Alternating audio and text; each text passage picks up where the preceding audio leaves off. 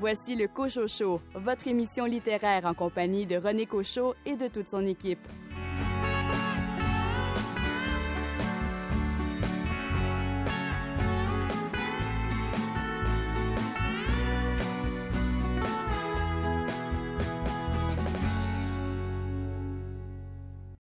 Et si nous commencions cette semaine avec deux citations de notre académicien bien-aimé, Dany Laferrière.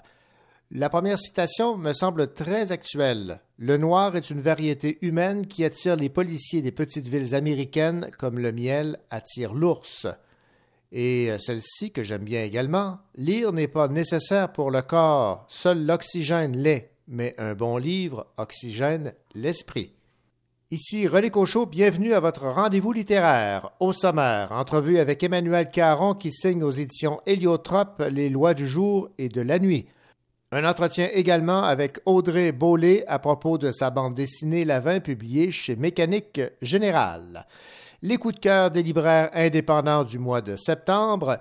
Coup d'œil sur les nouveautés littéraires chez Hamac, La Peuplade et l'Interligne. Et comme chroniqueur cette semaine, Caroline Tellier. Caroline, votre livre cette semaine? Chouni de Naomi Fontaine aux éditions Mémoire d'Encrier. De votre côté, David Lessard-Gagnon, une bande dessinée avec un titre fort original. Oui, elle s'intitule El Boxeador. Et Richard Mignot, votre polar cette semaine? Je vous parle du premier roman de Ika Arada. Le roman s'intitule Une grande famille. Bonne émission.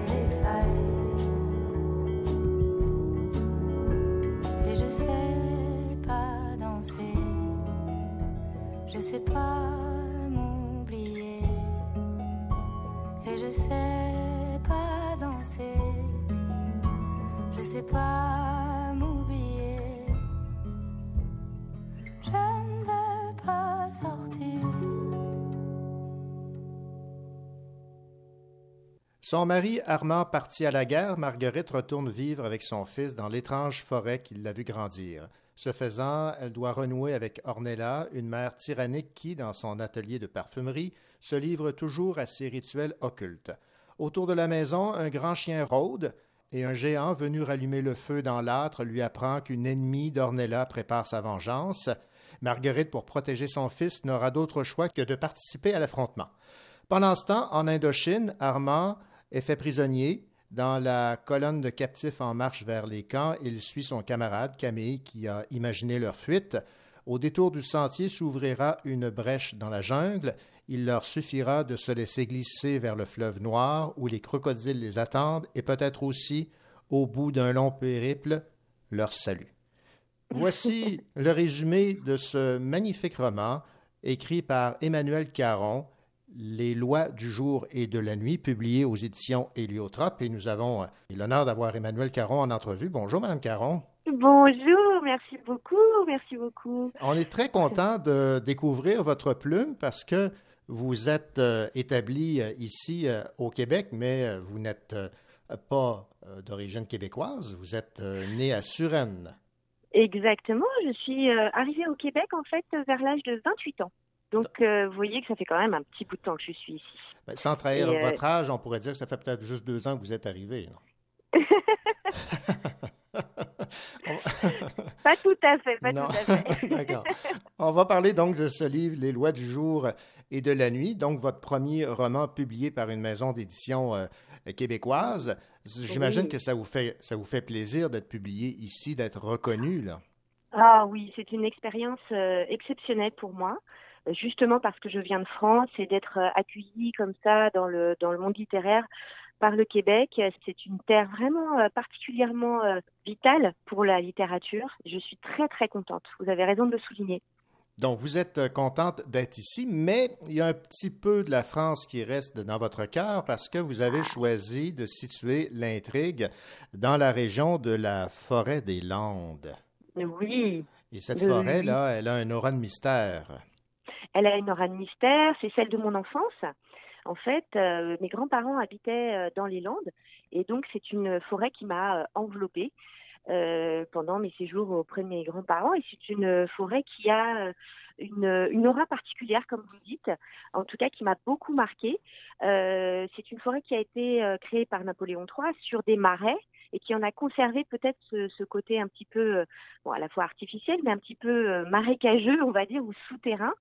Et, euh, et euh, c'est une grande, grande forêt avec très, très peu d'humains. En fait, euh, on ne croise pas grand monde là-bas et c'est une forêt magnifique, mais un peu inquiétante. voilà. et je trouvais que c'était un très beau site pour, pour un roman comme ça. Ouais, ben en fait, j'avais le goût de vous demander est-ce que c'est l'œuf qui vient avant la poule ou la poule qui vient avant l'œuf? C'est-à-dire que vous situez l'intrigue dans cette euh, une partie de l'intrigue, du moins, dans cette forêt euh, mystérieuse, un peu euh, lugubre. Est-ce que vous vous êtes servi de cette forêt au départ comme en, vous disant, bon, mais ben, je vais exploiter cet aspect mystérieux, ou si vous aviez le goût d'écrire un roman mystérieux et vous vous êtes dit, ah ben tiens, la forêt de Landes. Alors, je crois que vraiment, c'est le, c'est le doublé, en fait. C'est de la forêt des Landes et l'écho euh, avec la forêt, la jungle, en fait, de, euh, de l'Indochine. Et qui vient plonger, en fait, dans l'histoire euh, personnelle, puisque mes grands-parents habitent dans les Landes. Mon grand-père a été à Dien Bien Phu, en fait. Il est un rescapé. Et, et c'est un peu leur histoire, d'une certaine manière, que je raconte. Très, très, très romancée, vous l'aurez compris. mais le point départ, c'était quand même euh, cette, euh, cette euh, fascination pour la forêt, vous avez raison, à la fois des landes et à la fois de la jungle, et de leur façon de se répondre en miroir un petit peu dans la destinée de ces personnages, de ces personnes. Oui, oui, parce qu'on suit donc le cheminement de vos deux personnages principaux. J'aimerais qu'on revienne sur, vous avez dit que votre grand-père donc a fait la guerre d'Indochine. Oui, exactement. Bah, c'était un petit peu le, le, destin hein, des jeunes hommes à une certaine époque. Donc, euh, effectivement, il a fait cette, cette guerre. Il en est revenu euh, vraiment euh, marqué. Et j'ai eu la chance aussi d'établir ses mémoires. Et le point de départ, en fait, ça a été cette découverte bah, de l'histoire, en mmh. fait, hein, derrière un homme meurtri. Cet homme meurtri, là, dans votre roman, il écrit à sa douce. Et il y, a, une phrase qui m'a particulièrement marqué, et je vais, je vais vous citer en page 11. D'entrée de jeu, on, on est happé, là. Ma chérie, il faut se préparer à ma mort. Rien qu'aujourd'hui, l'artillerie Viette a enseveli deux fois mon bunker. Quand je suis revenu à moi, j'avais de la terre plein les poumons, je ne voyais plus rien du tout sous la terre. C'est quelque chose, tu sais, de rencontrer la mort en avance. euh, écoutez, ça c'est un récit que j'ai entendu de mon grand-père. Il a Hmm. lui-même était enseveli de cette manière-là, en fait. C'est très spécial, hein, de, c'est très particulier de survivre comme ça à des, euh, à des, au passage du souterrain de la mort, comme ça. Donc euh, oui, c'est une histoire vraie. Et ces, euh, ces échanges épistolaires, ils ont existé ou les avez inventés? Oui, ça c'est inventé complètement. Et il y a une part euh, romanesque évidemment, hein, même si le point de départ est, quand même euh, une histoire euh, personnelle que j'espère universelle, hein, bien sûr. Mais le point de départ est personnel, mais bien sûr est retravaillé sous le, les auspices du roman, bien sûr, bien sûr. Alors. Marguerite et Armand sont séparés justement parce que Armand va faire la guerre d'Indochine. Marguerite, elle, retourne chez sa mère, Ornella. Eh et cette relation mère-fille n'est pas de, tout repos. Non, euh, c'est la colonne euh, vertébrale. Hein. Ben c'est ça. Marguerite essaie, là, elle aimerait bien pouvoir se rapprocher de Ornella, mais on comprend avec, en lisant le, roman, en découvrant certaines facettes de, leur vie, que c'est pas, pas évident. Non, elles ont un passé extrêmement trouble et violent de, de de manque d'amour, euh, j'imagine. Et puis, euh, il y a un secret que, que Marguerite ne connaît pas encore. Mhm. Euh, et qui a entaché, qui a souillé leur relation pendant pendant toutes ces années.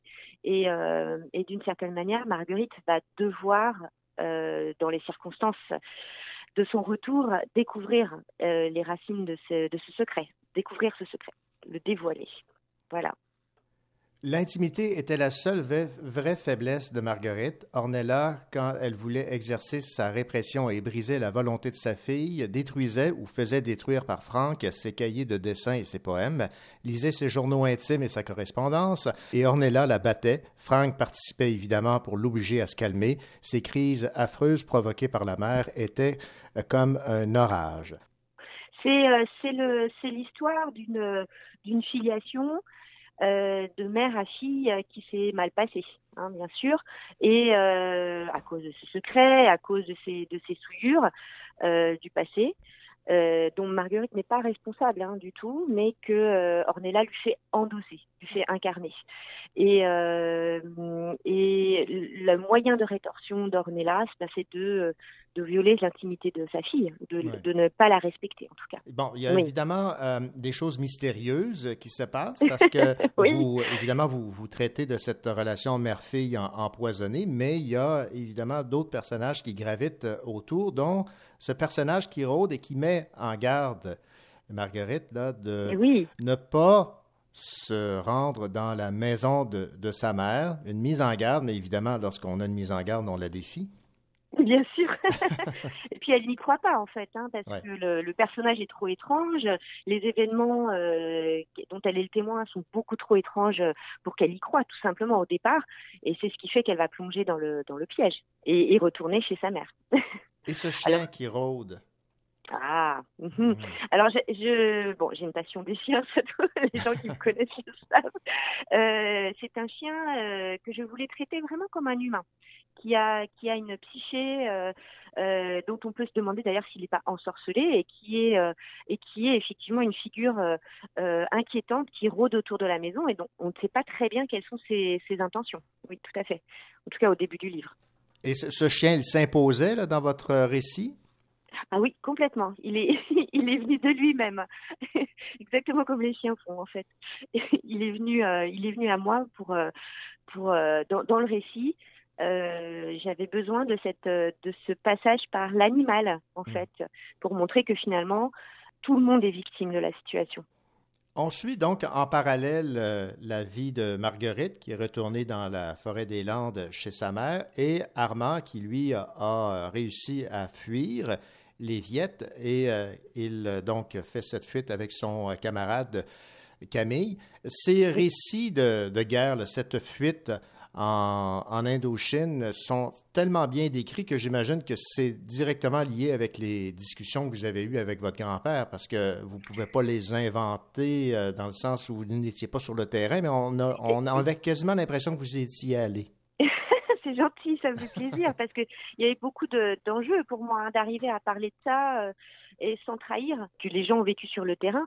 Euh, je voulais aussi euh, décrire et donner peut-être un sens sans juger la guerre. Hein. J'ai pas de point de vue sur la sur la question. C'est pas un, récit de guerre en ce sens-là. C'est un récit de, de destinée humaine, vraiment face à des épreuves. Euh, ben, je me suis beaucoup beaucoup documentée. J'ai eu la chance d'avoir euh, d'avoir euh, quand même des gens qui m'ont beaucoup renseigné. Euh, et puis le récit, enfin la matière elle-même, elle est très romanesque. Elle a, elle a de quoi vraiment inspirer un, un, un romancier en tout cas. Euh, l'idée de la fuite dans la forêt, de, de, de, de, se livrer comme ça de, à, à, la forêt et à ses ensorcellements, mmh. euh, c'est quelque chose qui est vraiment très inspirant aussi. Hein. Vraiment. Ça pourrait Donc, inspirer euh, un scénariste. Ah, j'ai, oui. Mais il y avait, il y avait quelque chose de très visuel, de très cinématographique. Oui, tout à fait. C'est vrai, ouais, ouais, tout à fait. Bon, j'aimerais qu'on parle un peu de la structure de votre roman, parce que la, oui. la, première partie concerne Marguerite, la deuxième partie concerne Armand, mais c'est entrecoupé de ces lettres que Armand a rédigées là, à l'attention de, de, sa douce moitié. Pourquoi cette euh, structure? Est-ce que vous aviez pensé éventuellement à faire un chapitre Marguerite, un chapitre euh, Armand? Oui, euh, oui, oui, vous avez raison. Au, au tout début, enfin, dans les, les, premiers moments du manuscrit, hein, vous savez comment c'est, on on tâtonne, on cherche, et mmh. j'avais fait euh, quelque chose de ce type-là qui entrelaçait vraiment beaucoup plus euh, les, les, deux euh, destinées.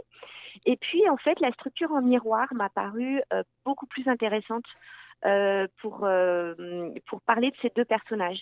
Il y a deux guerres en fait. Hein. Ornella, elle, enfin Marguerite vit sa guerre, mmh. et en miroir, euh, c'est la guerre des femmes. Hein. Enfin, c'est ouais. la loi de la nuit finalement. Euh, ça donne le titre. Et puis, euh, eh bien, Armand vit lui sa guerre, lui aussi en miroir. La loi, il vit la loi du jour, la loi des hommes.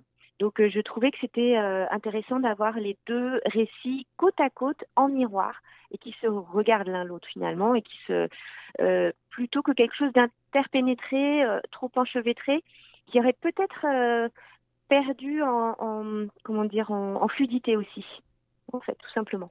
Mais ça demeure deux figures qui euh, pensent euh, l'une à l'autre tout au long du, du, roman, même si c'est en, en ah deux, oui, la deux parties. Là.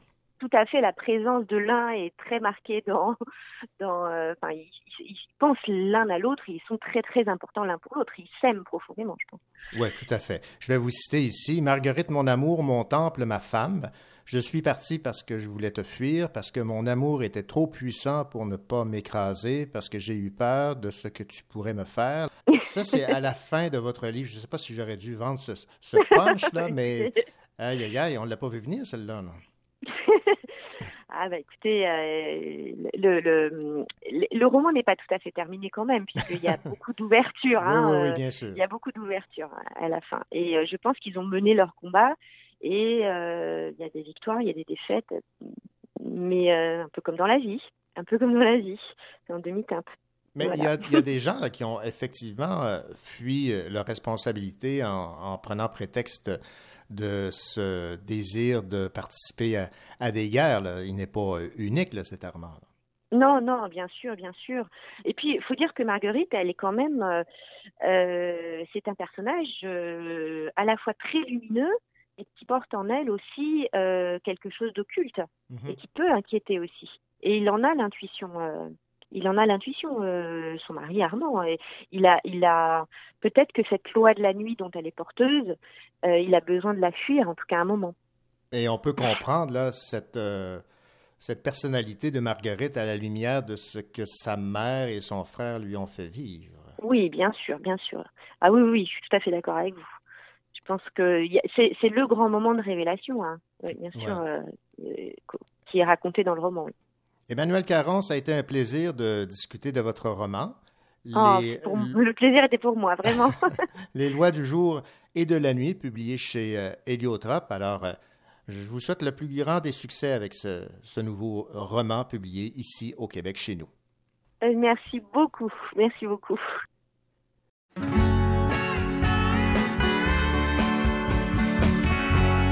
Vous écoutez le Cocho Show en compagnie de René Cochot et de toute son équipe.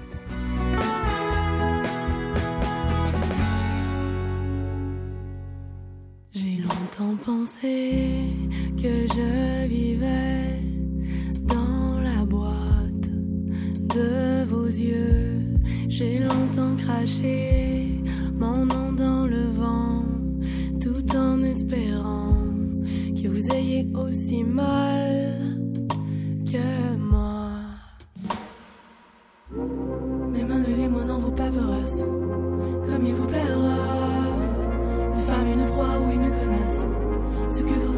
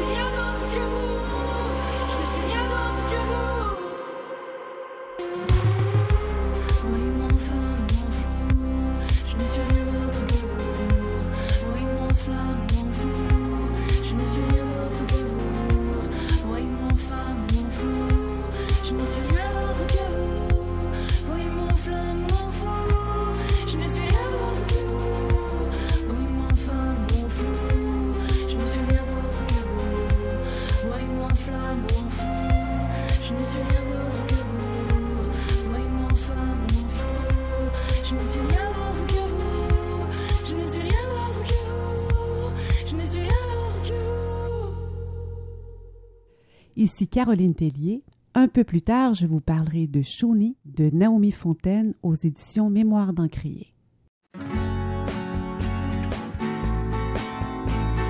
Coup d'œil sur les nouveautés littéraires.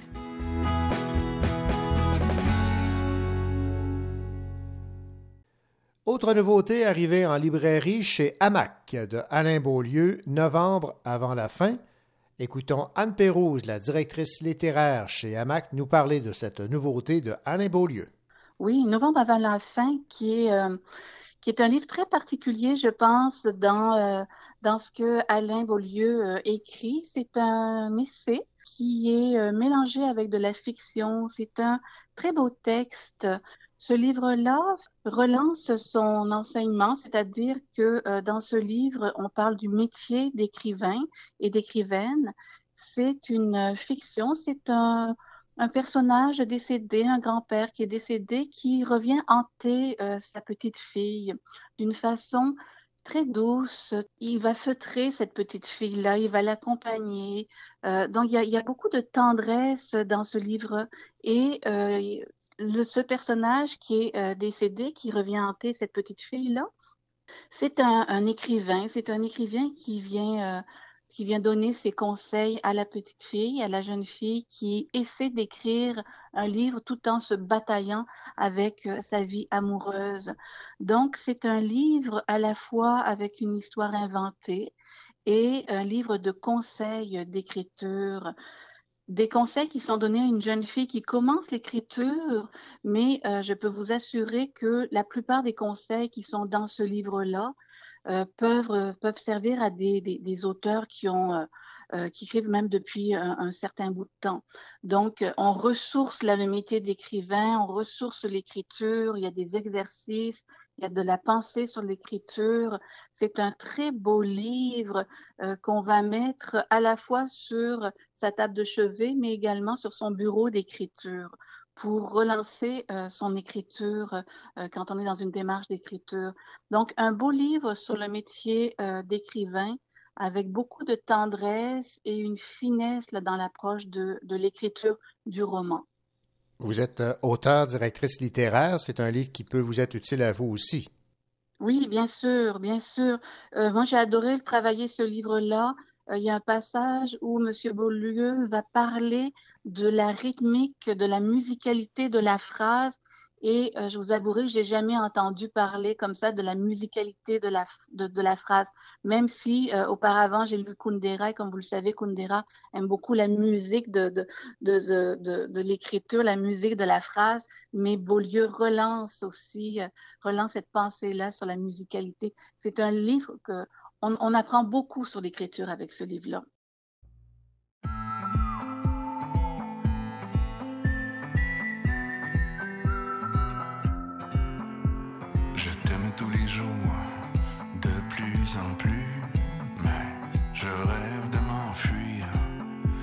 Je regarde la poussière sur mon passeport issu,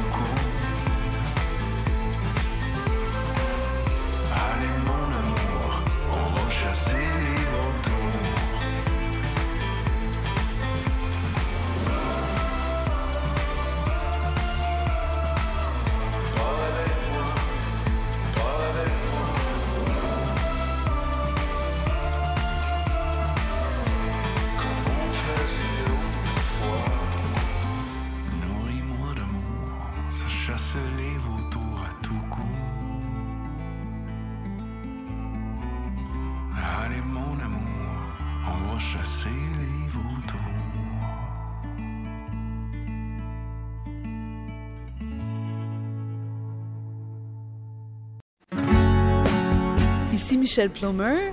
Vous écoutez le Cocho Show, une magnifique émission littéraire.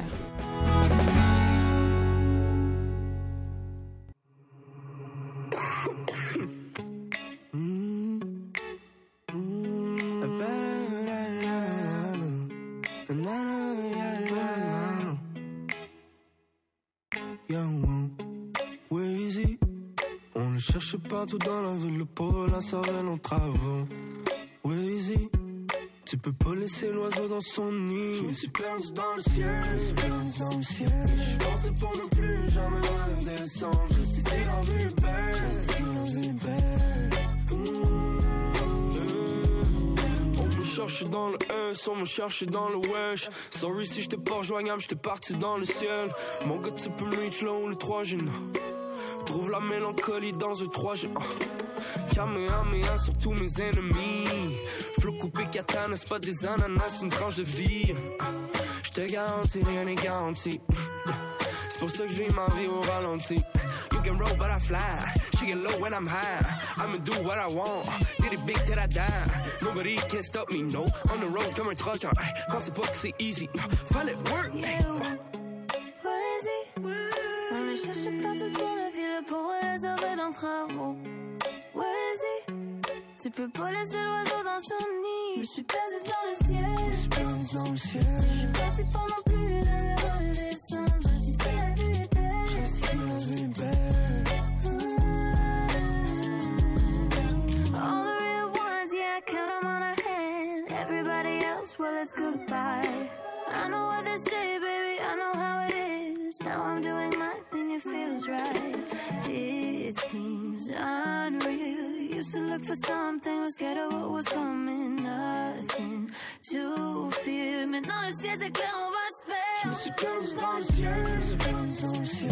Je pensais pour ne plus jamais redescendre. Je sais si la vie est belle, si la vie est belle. Je me suis perdu dans le ciel, je me suis perdu dans le ciel. Je pensais pour ne plus jamais redescendre. Je sais si la vie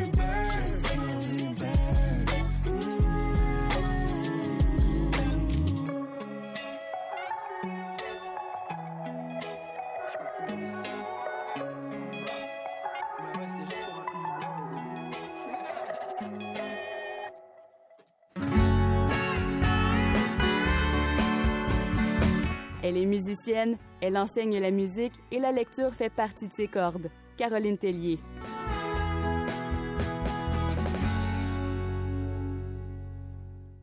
Caroline Tellier, cette semaine, vous avez choisi de nous parler d'un livre signé Naomi Fontaine aux éditions Mémoire d'Encrier, qui a pour titre Chouni.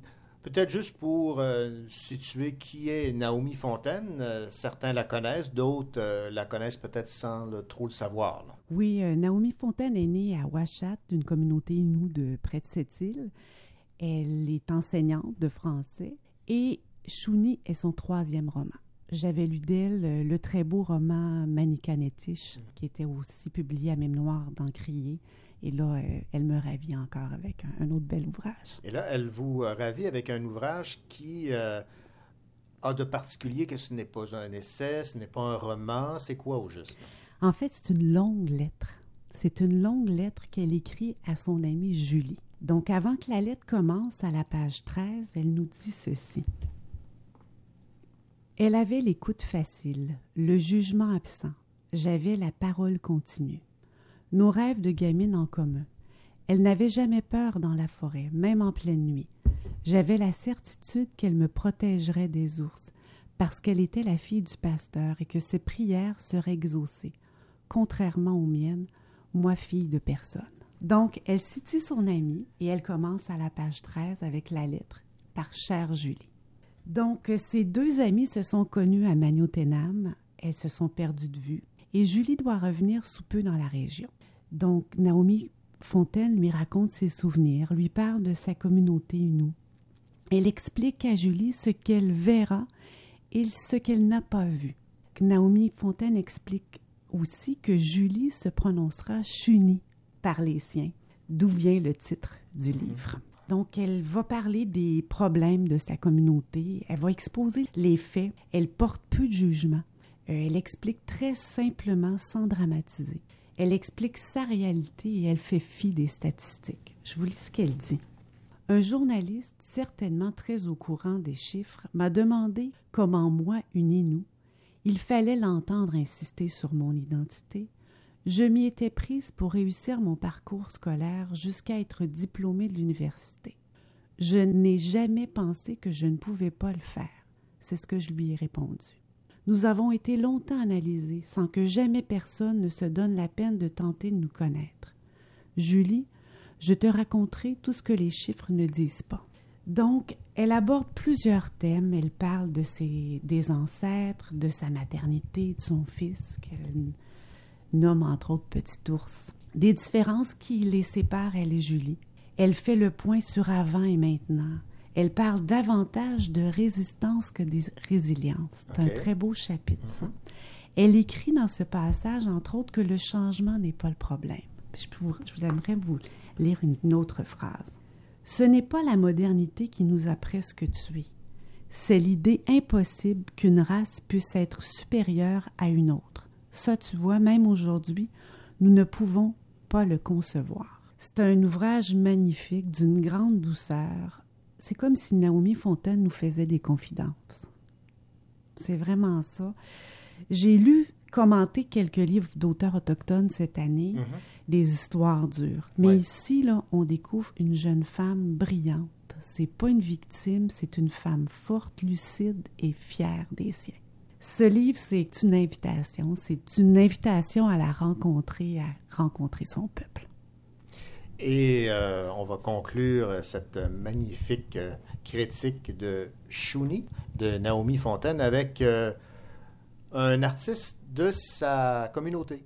Exactement, vous entendrez Mathieu avec la chanson Terre sauvage. Merci Caroline. Merci René.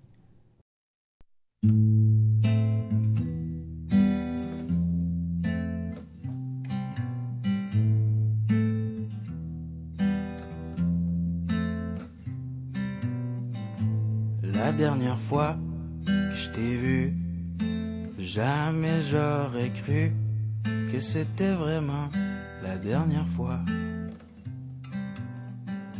J'aurais voulu pouvoir voir dans ta mémoire remonter le temps et respirer le vent du nord. Respirer le vent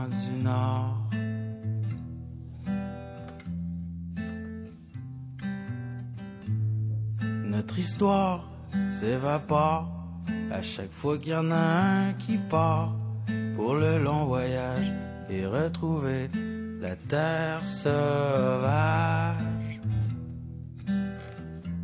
Retrouver sa terre sauvage.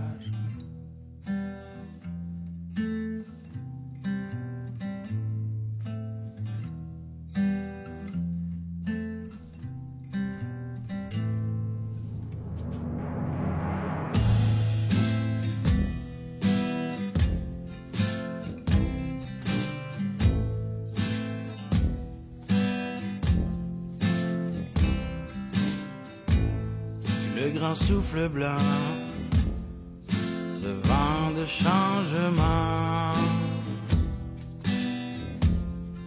porté par les ailes du temps, porté par les ailes du temps.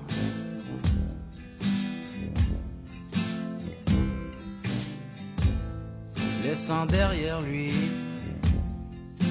un nuage noir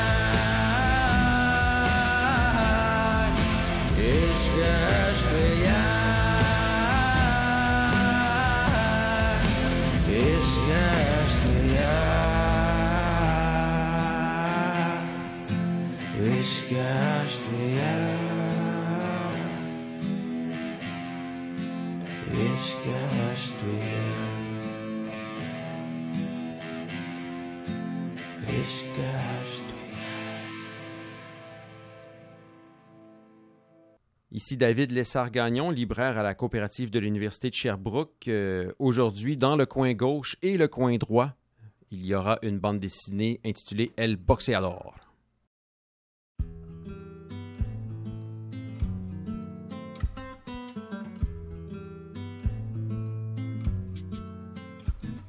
C'est pourtant facile à comprendre. Dans les gros pots, les meilleurs ont gants. 10 000 abonnés sur le gramme pour devenir le chaînon manquant. Si simple de s'aimer soi-même. Selfie trois fois par jour. Le bonheur, c'est le nombre de likes. Puis si tu gagnes pas les concours, parle-moi pas. Si pas un Insta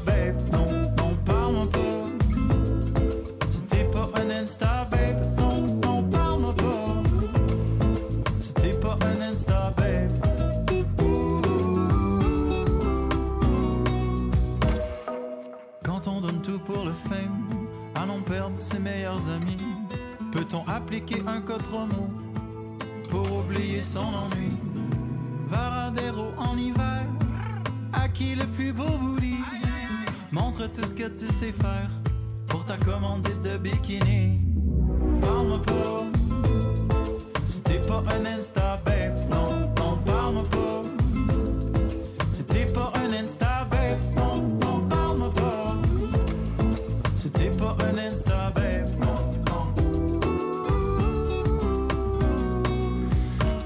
Avec un on se ressemble, c'est la nature du genre humain.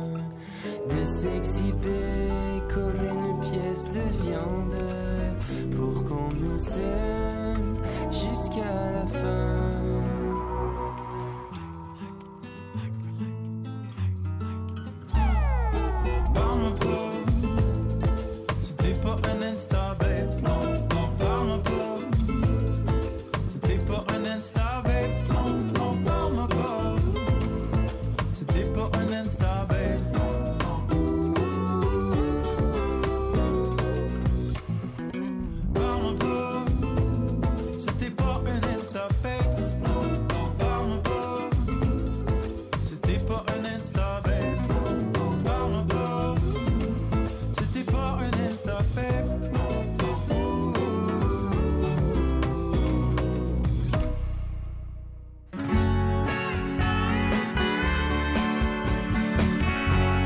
Pas besoin de lui faire un dessin pour qu'il vous parle de BD. David Lessard-Gagnon.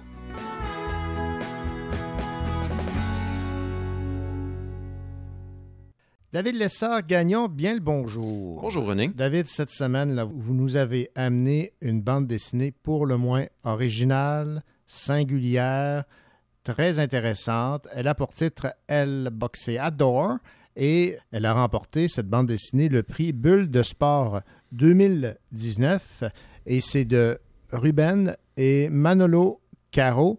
Alors, qu'est-ce qu'elle a de si singulier, cette bande dessinée? Moi, je l'ai vue. Il faut que vous l'expliquiez aux gens qui sont à l'écoute. Oui, effectivement. Euh, donc, euh, El Boxeador raconte l'histoire d'un combat de boxe et de sa préparation du côté de chaque pugiliste. En fait, ce qu'elle a de particulier, euh, cette BD-là, deux auteurs, vous l'avez dit, Ruben d'un côté, Manolo Caro de l'autre, chacun a eu à s'occuper d'un boxeur. Et en fait, le livre est réversible, c'est-à-dire qu'on a l'histoire d'un boxeur d'un côté, qu'on lit jusqu'à la moitié du livre, puis euh, on doit retourner le livre pour recommencer le récit du début, du point de vue de l'autre boxeur. Leurs parcours sont vraiment euh, parallèles, c'est-à-dire qu'au cours des deux récits, ils ne se croisent pas. hein. les deux boxeurs ne se croisent que lors du combat. Ou à peu près, bon, peut-être un- une ou deux inc- incursions. Là. Euh, Mais donc, ce ne sont pas des récits intriqués, c'est vraiment des récits plutôt en opposé et qui se rejoignent au centre pour être dans la thématique là, du combat de boxe. Euh, donc, d'un point de vue formel, c'est fort intéressant. Ça donne au niveau physique un très bel objet BD qui, euh, dont même les couvertures, parce que ça en fait deux couvertures, hein, ra- rappellent d'une certaine manière un peu les affiches de combat de boxe. Oui. Ça m'évoque aussi euh, un peu le cahier à dessin de par la, la grandeur du, euh, la grandeur du, du Mhm. format puis sa souplesse. Puis bon, ça a du sens aussi parce que le trait, même si là, on sent il y a des différences en- entre les deux, euh, les deux dessins, hein, on, les, on les constate, il y a quand même une ligne directrice euh, assez euh, forte, je dirais, surtout de par la couleur. Hein, c'est blanc, noir et des teintes de rouge Ouais. des deux côtés. Fait que ça crée un fil conducteur assez fort dans les deux, euh, dans les deux récits.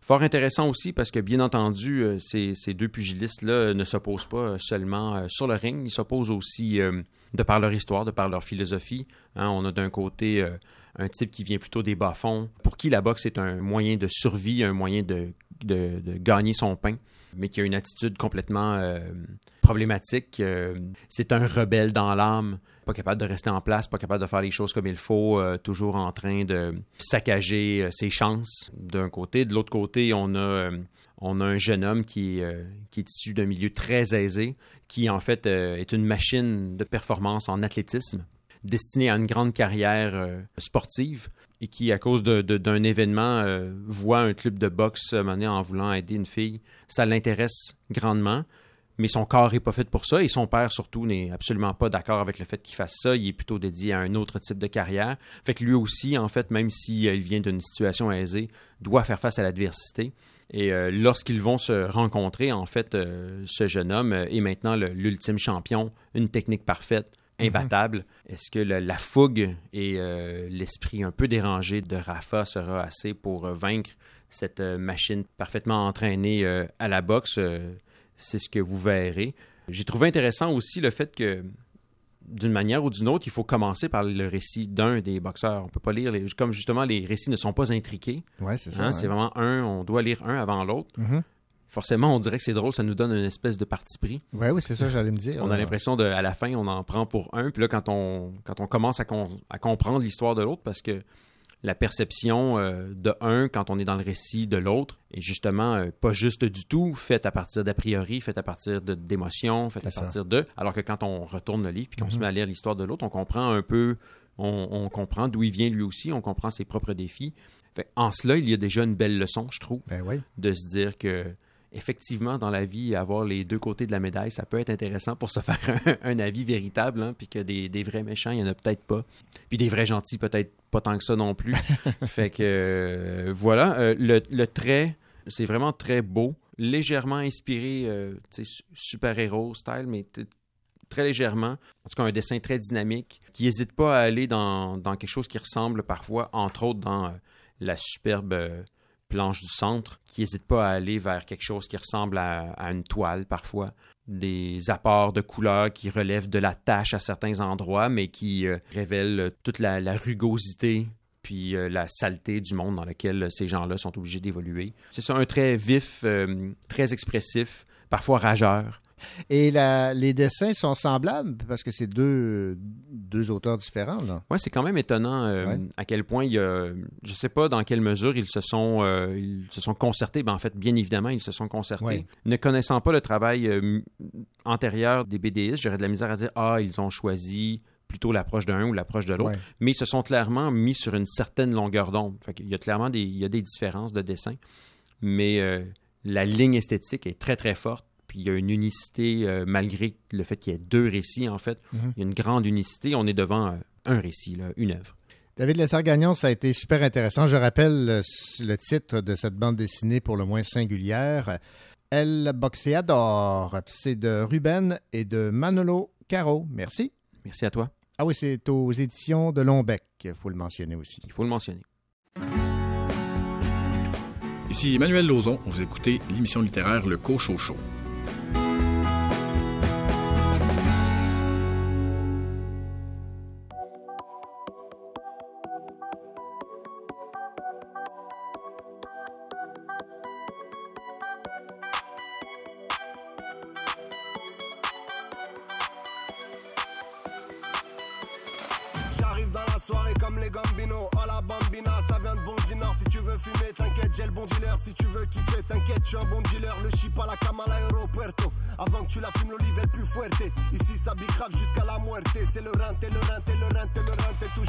Éléganté, les baltringues implantés Le décor est planté, ouais ici c'est Paris. Toujours alimenté, faut garder la santé Ton corps il est planté, ouais je t'ai dit c'est pas où Ton prof t'a prévenu, étudier c'est pas rien. Toi t'as pas écouté, viens avec les parias. Les carrières à la charia, les jugements sont variés Les carrières, les mariages, les durées sont variables. J'm'en bats les j'm'en bats les faire du sale, bats les oui.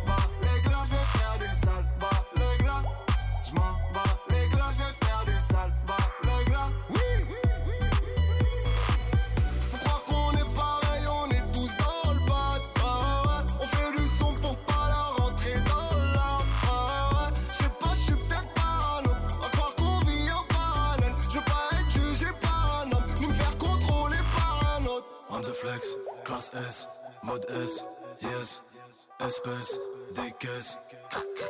God bless. Produit de qualité, terrain qualifié, brigade acquittée, cellule habitée, gros cul sur talon, défonce au ballon, flic assermenté, passe pas au JT, du rouge dans le regard, du bleu dans les rétro, bobo pense nous connaître, loin des yeux près de l'écran, des affaires alléchantes, alléchantes, mon bébé, t'es joli quand tu chantes, dommage que c'est réel les bracelets sont serrés, les faits non avérés, les violences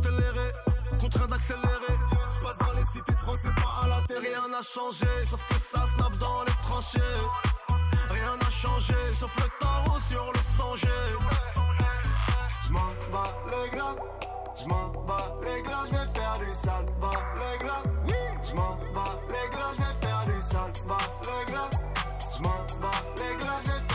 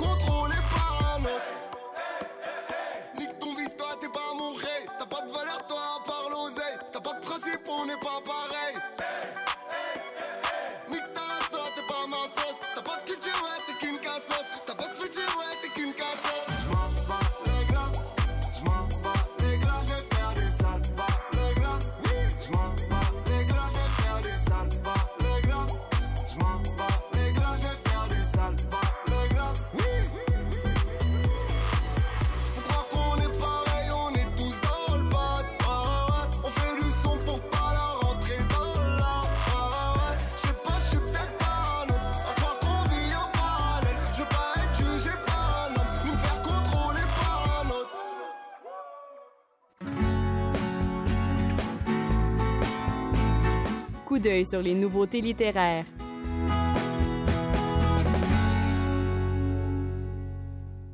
Parmi les nouveautés en librairie dans la collection Fiction du Nord aux éditions La Peuplade, un livre écrit par Gildir Eliasson, La fenêtre au sud. On écoute Mylène Bouchard, la directrice littéraire des éditions La Peuplade, nous parler de ce nouveau roman. Gildir Eliasson présente ce roman-là qui fait partie en fait d'une trilogie sur euh, la solitude et la création. Ça, c'est le deuxième titre. Le premier titre, c'était Au bord de la au bord de la Santa, qui est sorti euh, l'année passée. Euh, il était question d'un artiste peintre euh, qui qui est dans la forêt, qui vit seul dans une caravane. Là maintenant, avec la fenêtre au sud, on suit un écrivain qui aussi vit dans une maison sur le bord de la mer cette fois, une maison qu'un ami lui a prêtée. Puis euh, on est vraiment voilà dans la solitude avec ce personnage-là, dans sa création, qui est en train d'écrire un roman qui qui lui donne un peu de fil à retordre. Et puis euh, de temps en temps, il descend au village, euh, il rencontre un homme qui qui fait des projections de, de films, de cinéma chez lui, donc il se rend là. C'est vraiment, c'est tout en tout en soubresaut là et en, et en réflexion. C'est vraiment euh, à l'image du travail de, de Gildir Eliasson, un écrivain euh, qu'on pourrait comparer un peu à nous on l'appelle le, le Murakami du Nord là. donc euh, c'est ça c'est un travail très très précis très introspectif qui est présenté ici euh, c'est à découvrir. Donc peut-être le premier le premier livre de la trilogie puis ensuite euh, celui-là la fenêtre au sud puis il va y avoir le troisième euh, l'année prochaine probablement qui cette fois nous va nous présenter un musicien. Donc euh, on va on va compléter comme ça la trilogie des artistes euh, dans leur solitude. J'avais jamais vu de nuit aussi calme. Hey, je la regarde enchaîner les cigarettes. Hey, ces larmes coulent en silence, on entend toujours les cigales. On se blesserait même avec zéro mot. Pourtant, aucun mur sur cette terre ne pourrait étouffer le cri de nos phéromones. On risque pas de tenir longtemps. Tu m'as même comparé à Lucifer. Maintenant tu bois et tu veux bien de moi. Non mais j'hallucine. hein. Je sais déjà ce que la distance entraîne. Soit c'est la guerre pendant dix ans sans trêve, soit je la quitte en lui disant Garde le sourire, plus rien n'est grave. Tant qu'il nous reste une seconde de souvenir dans le crâne, nos deux corps pourraient mourir. J'ai déjà fait le deuil. Maintenant pas loin de moi, une larme cachée dans l'œil. Notre histoire n'aurait jamais pu dans le calme et la tendresse. Je te déteste comme phrase qui dit c'était trop beau pour être vrai. Je n'avouerai jamais que certaines de mes propres émotions m'effraient. Je te déteste comme cette phrase qui dit c'était trop beau pour être vrai.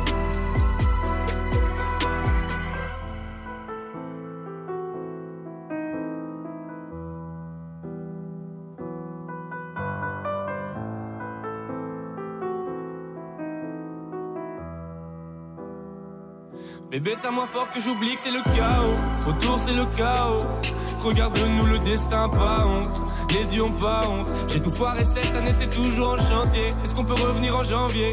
Son regard me traverse le corps comme une longue aiguille. On dirait bien qu'on est cuit, nous deux dans la même voiture, on fonce vers la mort. On se déteste tellement qu'on refait l'amour. Parce que c'est comme de la drogue, on a de quoi planer. Sur son dos, mon corps se fait de l'aquaplaning. Le problème, c'est que ça me rappelle pourquoi je l'aime. Je revois le début, les premières semaines. On pourrait repartir à zéro et prendre le premier avion comme dans un film de merde. Mais c'est du délire, garde le sourire. Plus rien n'est grave. Tant qu'il nous reste une seconde de souvenir dans le crâne, nos deux corps pourraient mourir. J'ai déjà fait le deuil. Maintenant, pas loin de moi, une larme cachée dans l'œil. Notre histoire n'aurait jamais pu finir dans le calme et la tendresse. Je te déteste comme cette phrase qui dit c'était trop beau pour être. Je n'avouerai jamais que certaines de mes propres émotions m'effraient. Je te déteste comme cette phrase qui dit c'était trop beau pour être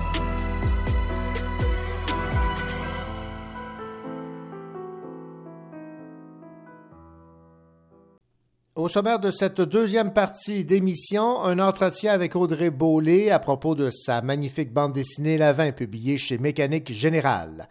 Lisandro Leblanc des éditions de l'Interligne va nous parler de cette nouveauté de l'auteur Éric Mathieu qui se lance dans la littérature jeunesse avec Capitaine Boudu et les enfants de la Cédille.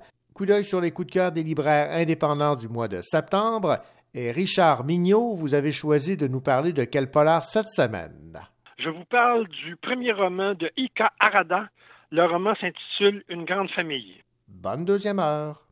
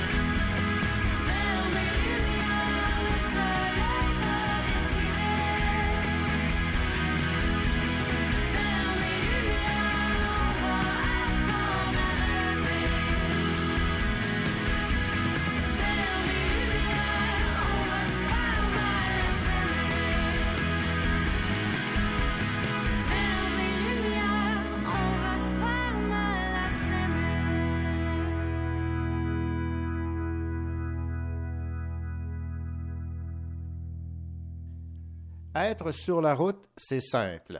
Des codes routiers sont établis, la voie est pavée. Mais dans la vingtaine, tous les codes doivent être écrits. C'est ce qu'on lit sur la quatrième de couverture d'une magnifique bande dessinée publiée chez Mécanique Générale signée Audrey Beaulé. Le titre de cette BD, La 20. Audrey Beaulé, bonjour. Bonjour René, enchanté. Audrey, à quel moment avez-vous fait ce parallèle entre l'autoroute 20, entre Québec et Montréal, que vous avez si souvent emprunté durant votre vingtaine, et euh, justement le fait qu'à partir de 20 ans, il ben, faut se définir, trouver euh, un sens à sa vie et tout. Oui, en fait, euh, c'est dès que j'avais commencé l'écriture de, de la 20, le titre n'était pas encore établi nécessairement, il était, il était temporaire, mais je, je réalisais que plus j'écrivais sur l'autoroute 20, plus c'est des souvenirs de la vingtaine qui ressortaient aussi. Donc, le parallèle c'est rapidement fait entre finalement l'idée de la vingtaine, l'idée de la transcanadienne. Puis, euh, c'est comme ça que euh, de fil en aiguille, l'idée euh, l'idée est venue. Donc, c'était un mélange d'écriture puis de dessin qui ont fait germer cette idée-là finalement. Qu'est-ce qui vient en premier, le dessin ou, le texte? Le dessin m'a fait avoir l'idée. Mm-hmm. Puis ensuite, j'ai vraiment travailler le récit euh, plus en profondeur avant de faire les planches finales, mais le dessin est, arrivé avant. Mais j'ai l'impression que le dessin devient quand même une forme d'écriture en soi. Euh, il raconte tout autant, puis je vois, je le vois pas nécessairement comme une dualité euh, séparée. je trouve que on arrive bien à tisser des liens entre le langage de l'image puis le langage écrit, selon moi. Est-ce que vous avez, dans cet exercice, évaluer le nombre de fois où vous avez fait la route Montréal-Québec euh, sur l'autoroute? Euh, je, je l'ai évalué à peut-être plus qu'une quarantaine de fois, euh, l'aller-retour, bien entendu. Même que je dis 40 fois, mais ça, c'est pour être poli. Je pense que j'en ai, j'en ai fait plus que, plus que 40 fois, c'est certain, oui.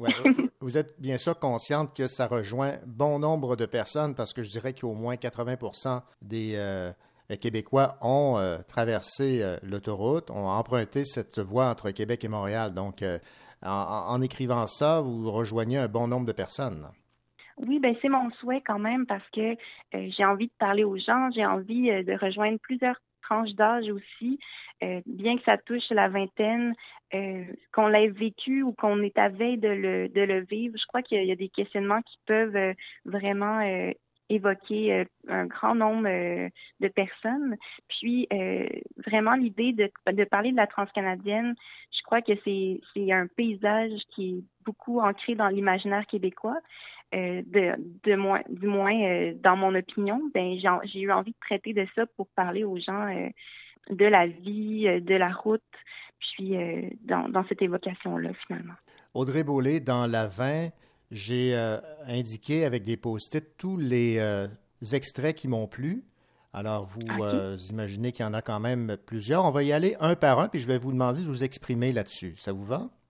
Oui, parfait. Alors, les quelques marques de parcours sous ses yeux la rendent encore plus belle, pleine d'histoire et de sensibilité aux choses. J'aime la beauté du vécu. C'est beau, ça.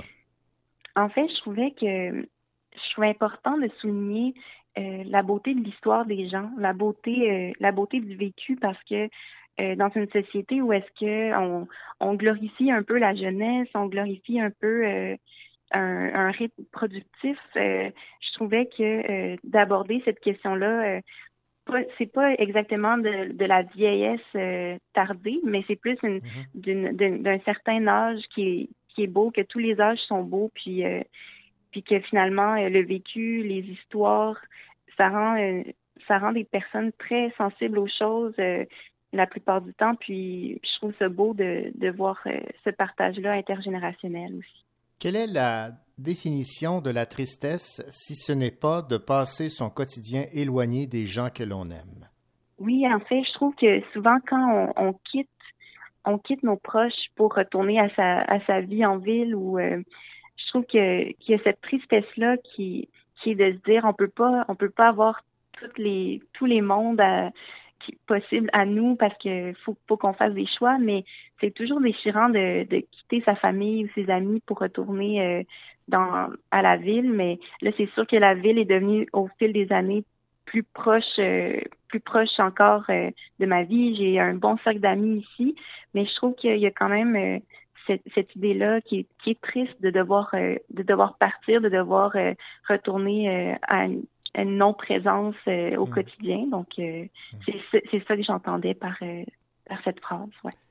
C'est sur la 20 que je suis devenu adulte. Ça n'a pas pris de temps que j'eus plusieurs responsabilités et que les incertitudes arrivèrent. Pour moi, partir vers cette grande ville, c'était aussi m'autoriser à rêver. Oui, je crois que euh, finalement l'idée de de quitter de quitter sa ville quand on est jeune puis d'aller euh, d'aller étudier ailleurs ou d'aller euh, travailler ailleurs même.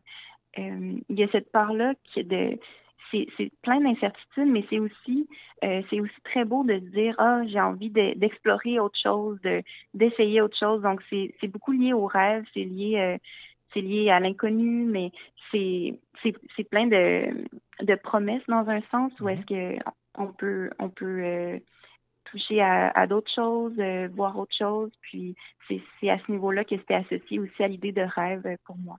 Bon, vous jouez beaucoup avec les mots et les notions également. Je vais vous citer ici. La notion de distance m'a beaucoup aidé lorsque j'ai tenté de prendre mes distances avec moi-même. J'observais mes agissements à l'échelle de Québec-Montréal, plus ou moins 255 kilomètres. Oui, et il y en a qui qui trouvent cette distance-là un peu en regardant le- les étoiles, la Voie lactée Mhm. ou euh, ou autre chose. Mais je trouvais que cette distance-là de prendre avec nous-mêmes est importante aussi, euh, autant par un caractère euh, face à, à être humble, un caractère à pour pas que nos problèmes prennent toute leur place. Je pense que c'est important des fois de d'essayer de se distancier un peu de nous-mêmes pour prendre un, ce certain recul-là pour, pour que les choses paraissent peut-être moins graves, moins moins euh, importantes, mais tout en gardant une responsabilité bien évidemment, mais mais juste pour qu'il y ait une, petite distanciation qui qu'on se replace un peu dans, dans notre rapport au monde. Vous avez évidemment été confronté à ce souci là, de, de vous définir, de connaître vos limites. Si je construisais des autoroutes, je ne saurais pas quoi mettre comme limite de vitesse à atteindre. Là, est-ce que vous êtes fixé sur la limite à atteindre maintenant avec le recul? Oui, je pense que oui. Je crois que c'est important de, de savoir quelles sont euh, nos nos propres limites euh, en tant qu'individu. Puis euh, c'est sûr que là, je faisais le parallèle avec euh, finalement la, la, la vitesse sur l'autoroute. Mais en tant qu'individu, c'est ça peut arriver que des fois on on ne mette pas nos limites puis que euh, c'est plus difficile en fait d'y arriver à ces moments-là.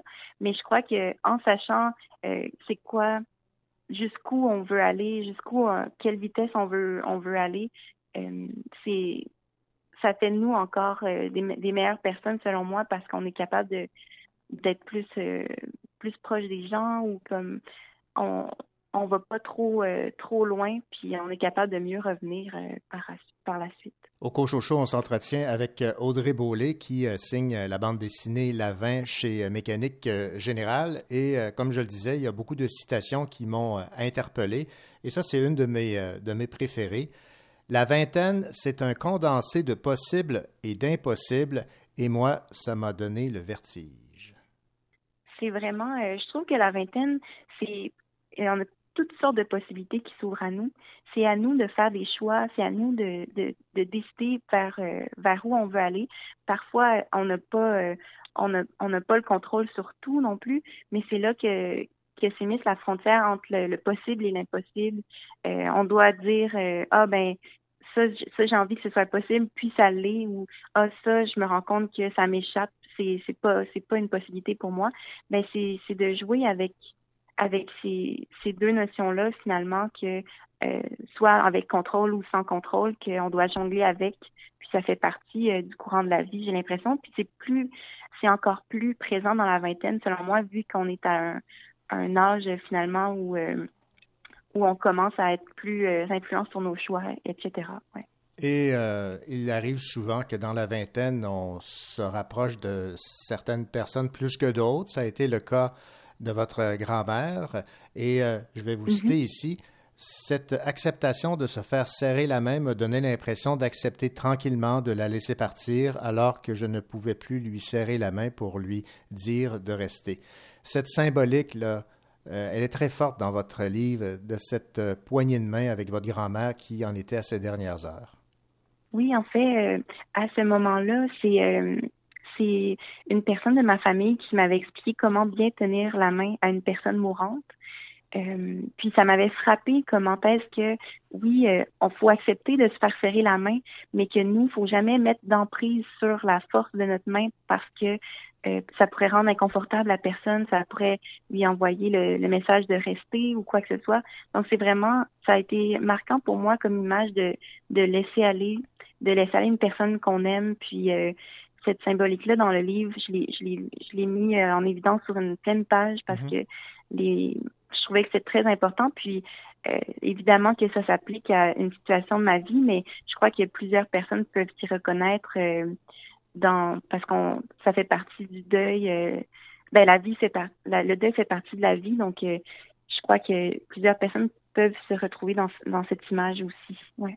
Et dans cette vingtaine, vous avez également euh, su euh, trouver euh, la paix dans votre orientation sexuelle aussi. Oui, exactement. Oui, je crois que ça, a toujours été une partie présente dans ma vie, que ça, ça ça pas toujours été autant affirmé, etc. Mais oui, j'ai trouvé une paix dans ça, puis une, dans une belle affirmation de soi, j'ai l'impression, puis que oui, le livre tend vers ça aussi. euh, puis j'espère que ça va pouvoir parler euh, à différentes euh, personnes aussi de différentes générations. oui. Et dans la 20, Audrey Beaulé, vous terminez avec cette phrase N'est-ce pas cela la beauté de se sentir vivante? Vous vous sentez vivante aujourd'hui. Oui, vraiment. Oui, puis je crois que c'est la beauté de se sentir vivante, c'est d'accepter ces d'accepter ces incertitudes-là, d'accepter euh, d'accepter qu'on n'a pas le contrôle sur tout, euh, mais que le fait d'être bien entouré, le fait d'accepter que cette poésie-là existe par les incertitudes, ben c'est ça qui fait que que ça me rend vivante, puis que je crois que l'existence aussi euh, peut être portée par euh, par ça, en fait. Une petite question, je me rappelle d'un quiz à la télévision où un concurrent devait identifier dans l'ordre entre Québec et Montréal, sans se tromper, les euh, municipalités qui euh, longeaient euh, l'autoroute à, à partir des, Ok. des- des panneaux de signalisation. Est-ce que vous seriez capable? Je crois que peut-être qu'au milieu de la route, j'arriverai moins, mais au début puis à la fin, Ouais. je porte plus attention, donc je crois que possiblement je serais capable, oui. Audrey Beaulé, ça a été un plaisir de discuter avec vous de cette magnifique bande dessinée publiée chez Mécanique Générale Lavin. Je vous souhaite le, le plus de succès possible et pourquoi pas quelques prix là pour euh, glorifier cette, euh, cette œuvre. ben, merci beaucoup, René, de, de l'entrevue. C'est un plaisir aussi. Merci, au revoir et bonne chance. Au revoir. Bonjour, mon nom est Richard Mignot et dans quelques instants, je vais vous parler d'une auteure japonaise du nom de Ika Harada et de son premier roman Une grande famille. À tantôt. Des fois je me comprends pas, je veux plus faire semblant. Je suis good avec ça. Des fois je m'entends, mais je me comprends pas, je veux plus faire semblant, plus faire semblant. Faut crier pour qu'on s'entende. Le mégaphone est tendance. J'écoute en attendant, y a plus d'importance quand c'est la vie qui a les commandes. Vaut mieux se taire. Je reste au second plan, agile solitaire. Je sais, je suis là, vieux gars sédentaire. J'ai switché mon monde, ben traite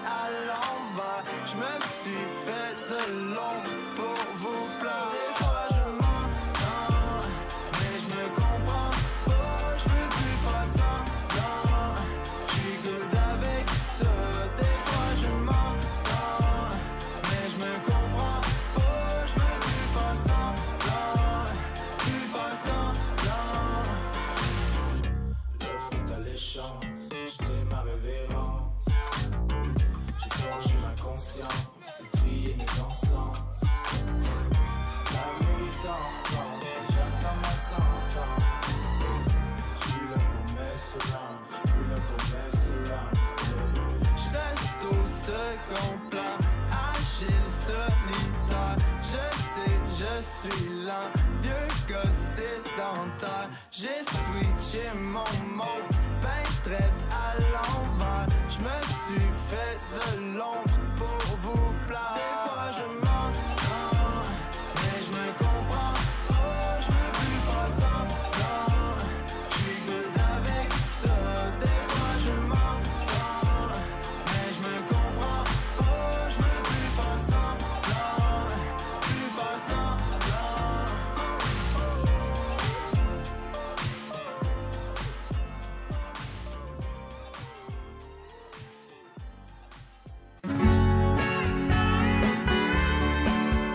Le crime ne paie pas, mais il plaît à Richard Mignot.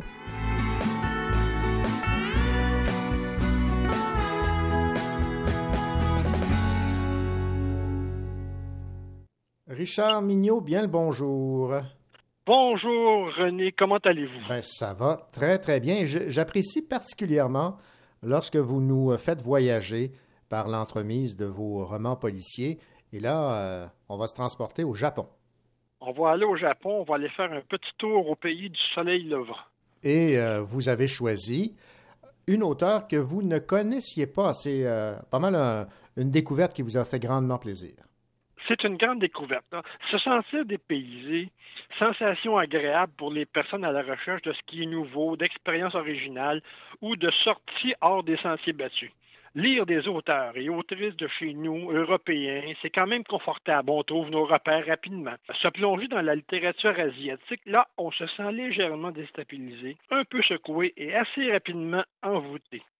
C'est ce qui m'est arrivé à la lecture de Une grande famille de Ika Harada, cette scénariste japonaise, grande admiratrice d'Haruki Murakami. Pour ceux qui ne connaissent pas, on va en parler dans quelques mois sûrement.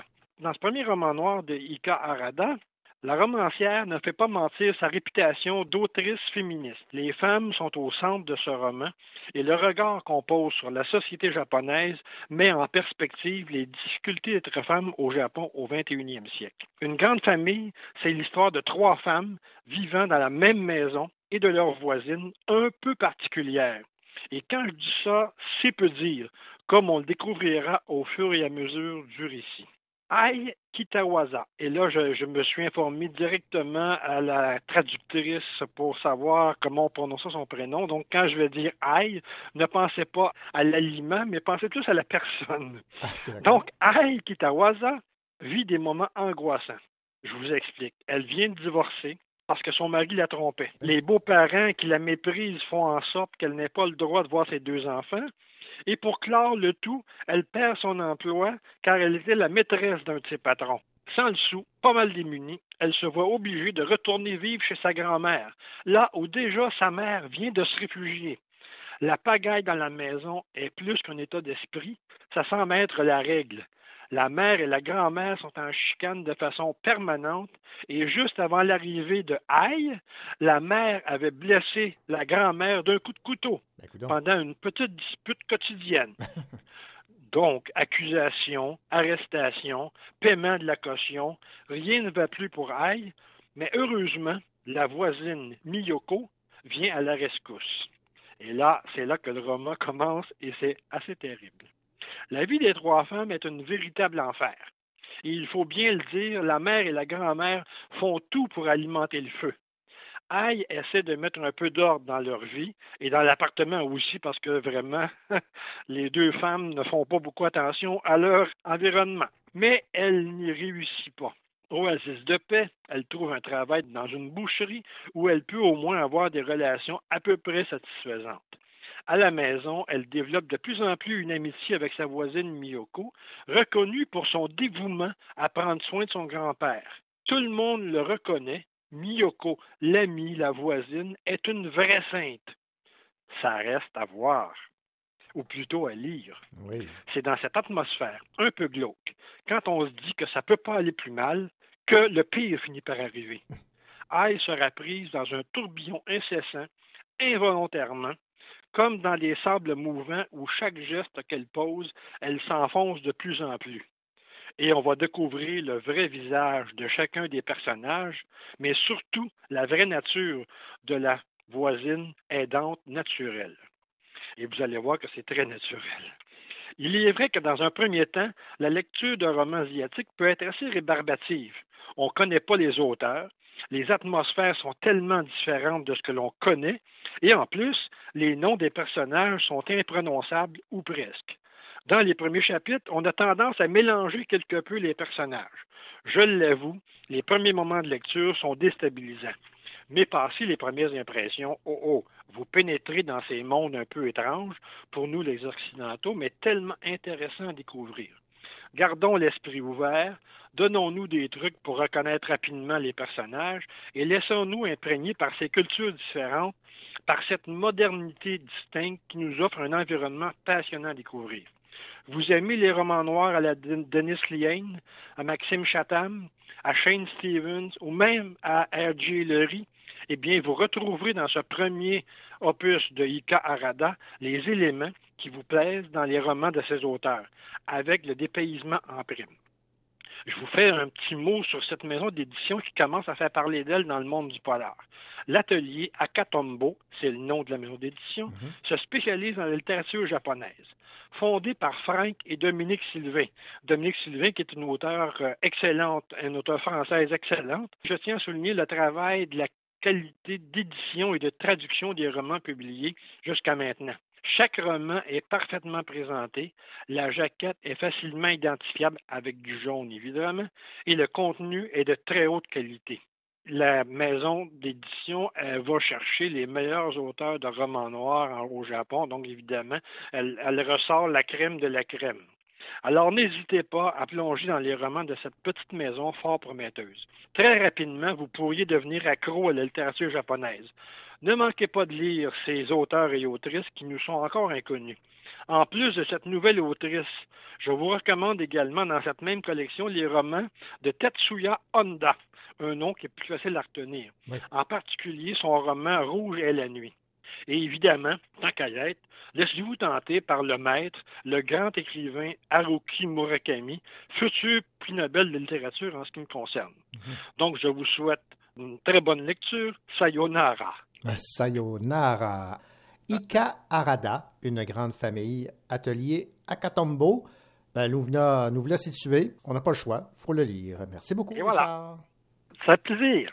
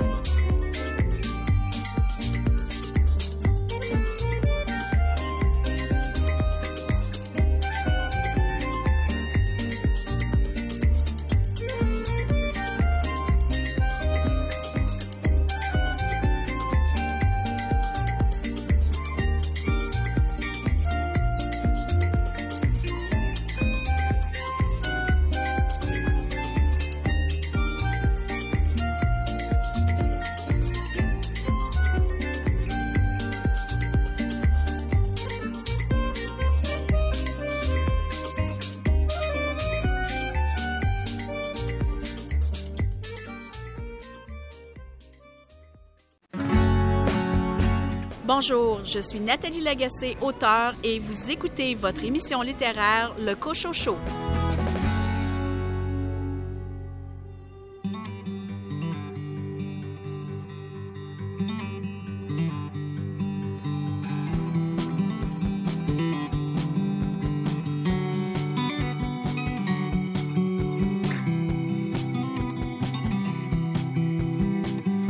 C'est l'an 33 Madonna.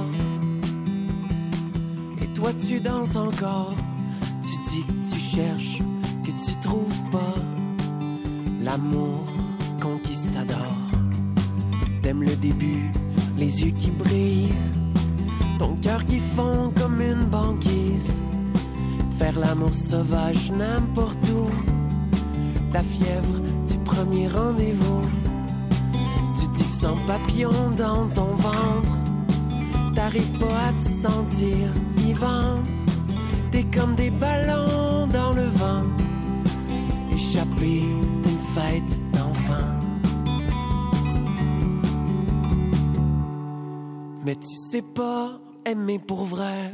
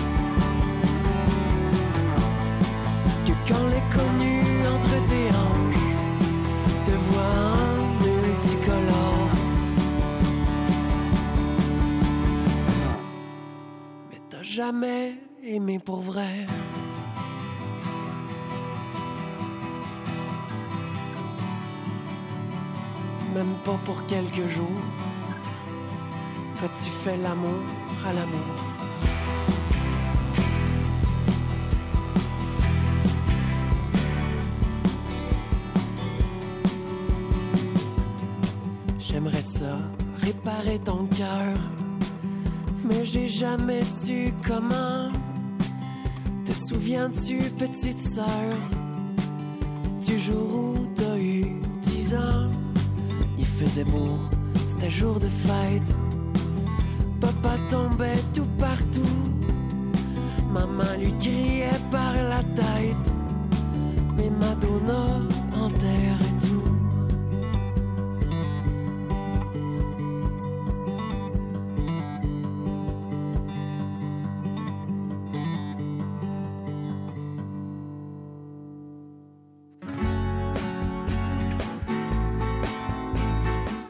sur les nouveautés littéraires.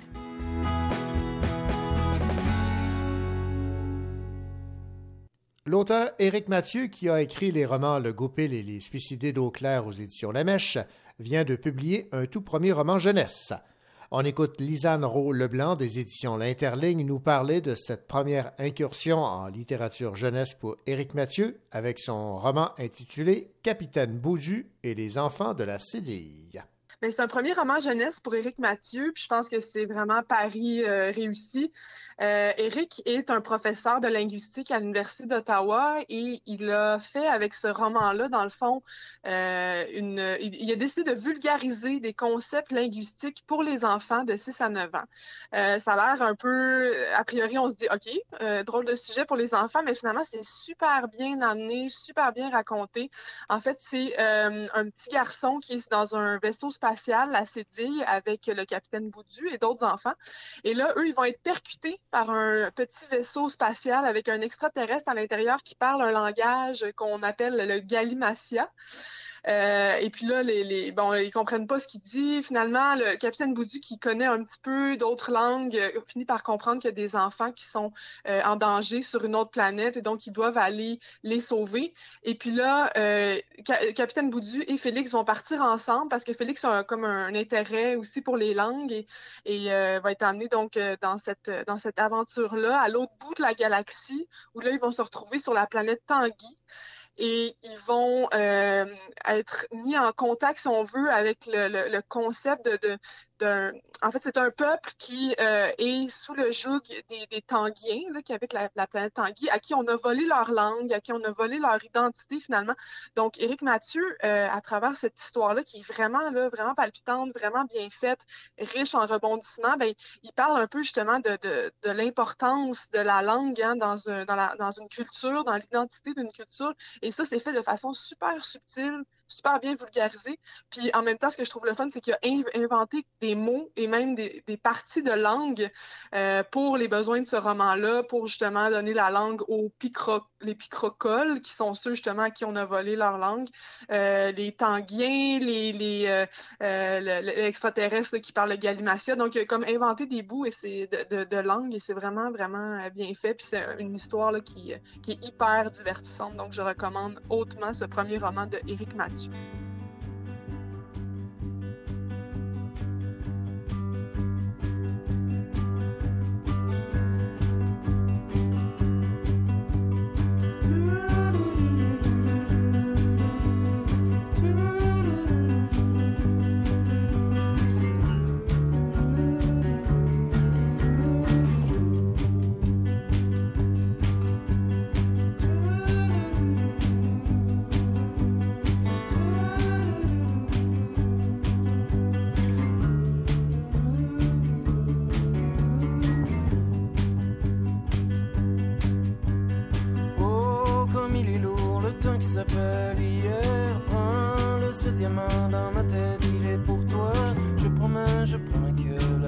s'en vient flambant.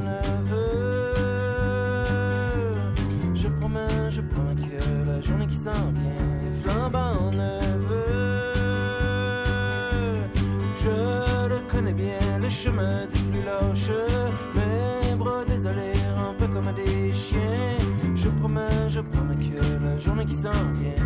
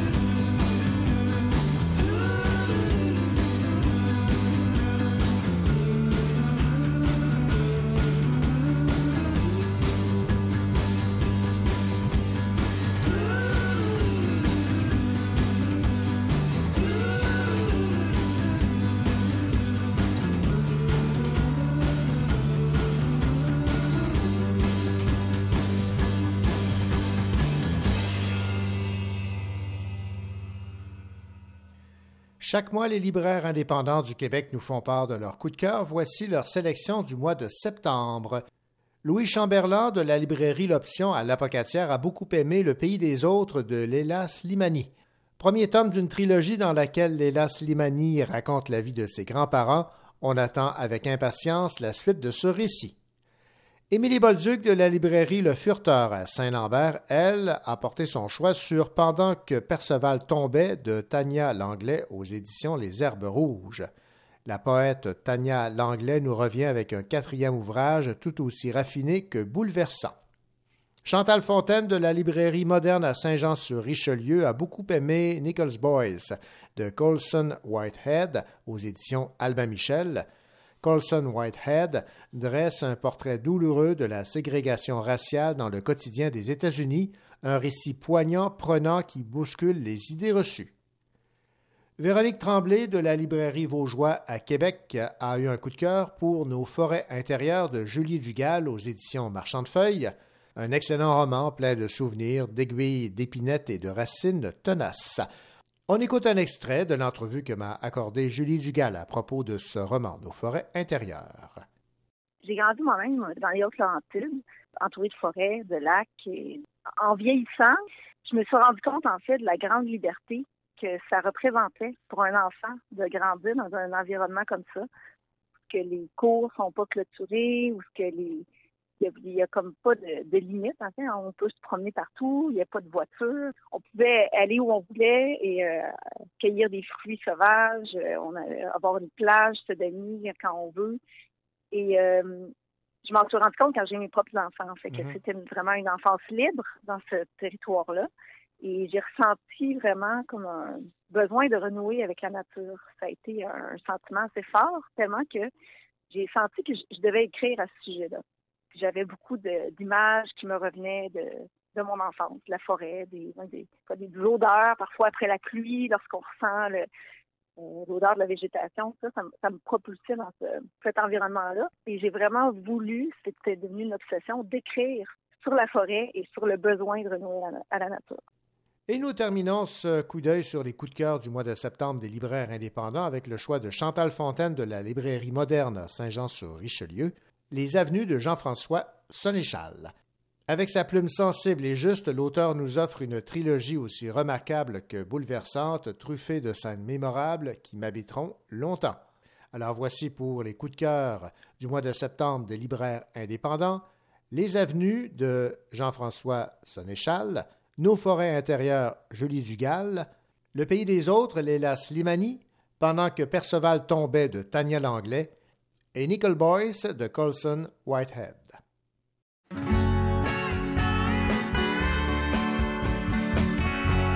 Vous écoutez le Cochot Show en compagnie de René Cochot et de toute son équipe.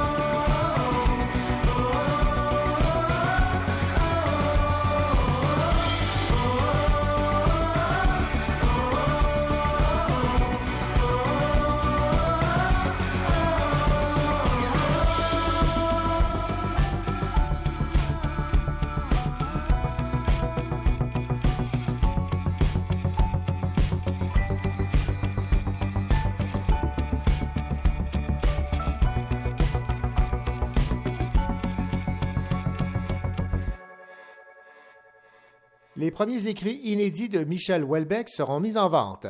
Un libraire spécialisé dans les livres rares et anciens mettra en vente un exemplaire des premiers écrits du célèbre romancier français Michel Houellebecq, des inédits de 1979 introuvables jusque-là. Ces textes avaient été publiés dans la revue littéraire Karamazov, qui a connu une existence éphémère à la fin des années 70. Il s'agit d'un poème, variation 14, et d'une nouvelle d'anticipation. Michel Houellebecq, qui avait 23 ans à l'époque, était étudiant à l'École nationale supérieure Louis Lumière, une école qui forme au cinéma, à la photographie et au son.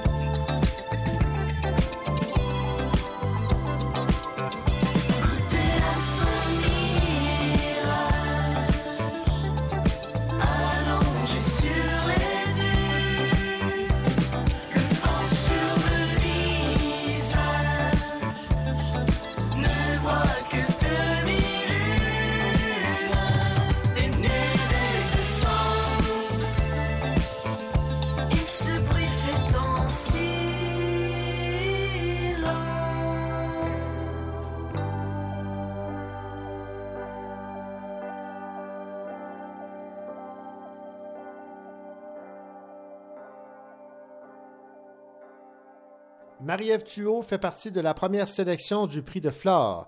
Ce prix a déjà récompensé des écrivains comme Michel Houellebecq, Virginie Despentes, Christine Angot et Amélie Nothomb. On retrouve la Québécoise Marie-Ève Thuot, grande lauréate du prix des libraires du Québec 2020 pour son premier roman, La trajectoire des confettis, publié au Québec aux Herbes Rouges et en France aux éditions du Sous-Sol. Et la Québécoise Dominique Fortier, avec son roman Les villes de papier, fait partie de la première liste des romans sélectionnés pour le prix Renaudot, qui doit être décerné le 10 novembre. Les villes de papier a été classé comme un essai par le comité de sélection. Ce roman imagine la vie de la poète américaine Emily Dickerson, qui a vécu au 19e siècle, mais dont on sait presque rien. Et c'est sur ces deux excellentes nouvelles, ces deux auteurs québécoises qui se signalent en France, que se termine cette autre édition de votre rendez-vous littéraire. Nous vous souhaitons, comme à chaque semaine, toute l'équipe du Cochon Show, une excellente semaine et évidemment, comme le veut la tradition, nous vous souhaitons de belles lectures. Allez, au revoir.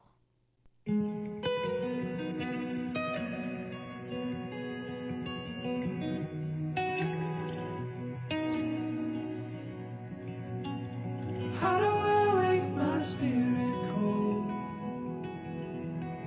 We always say when our history's told If only we knew the things we know. There's a question ages old.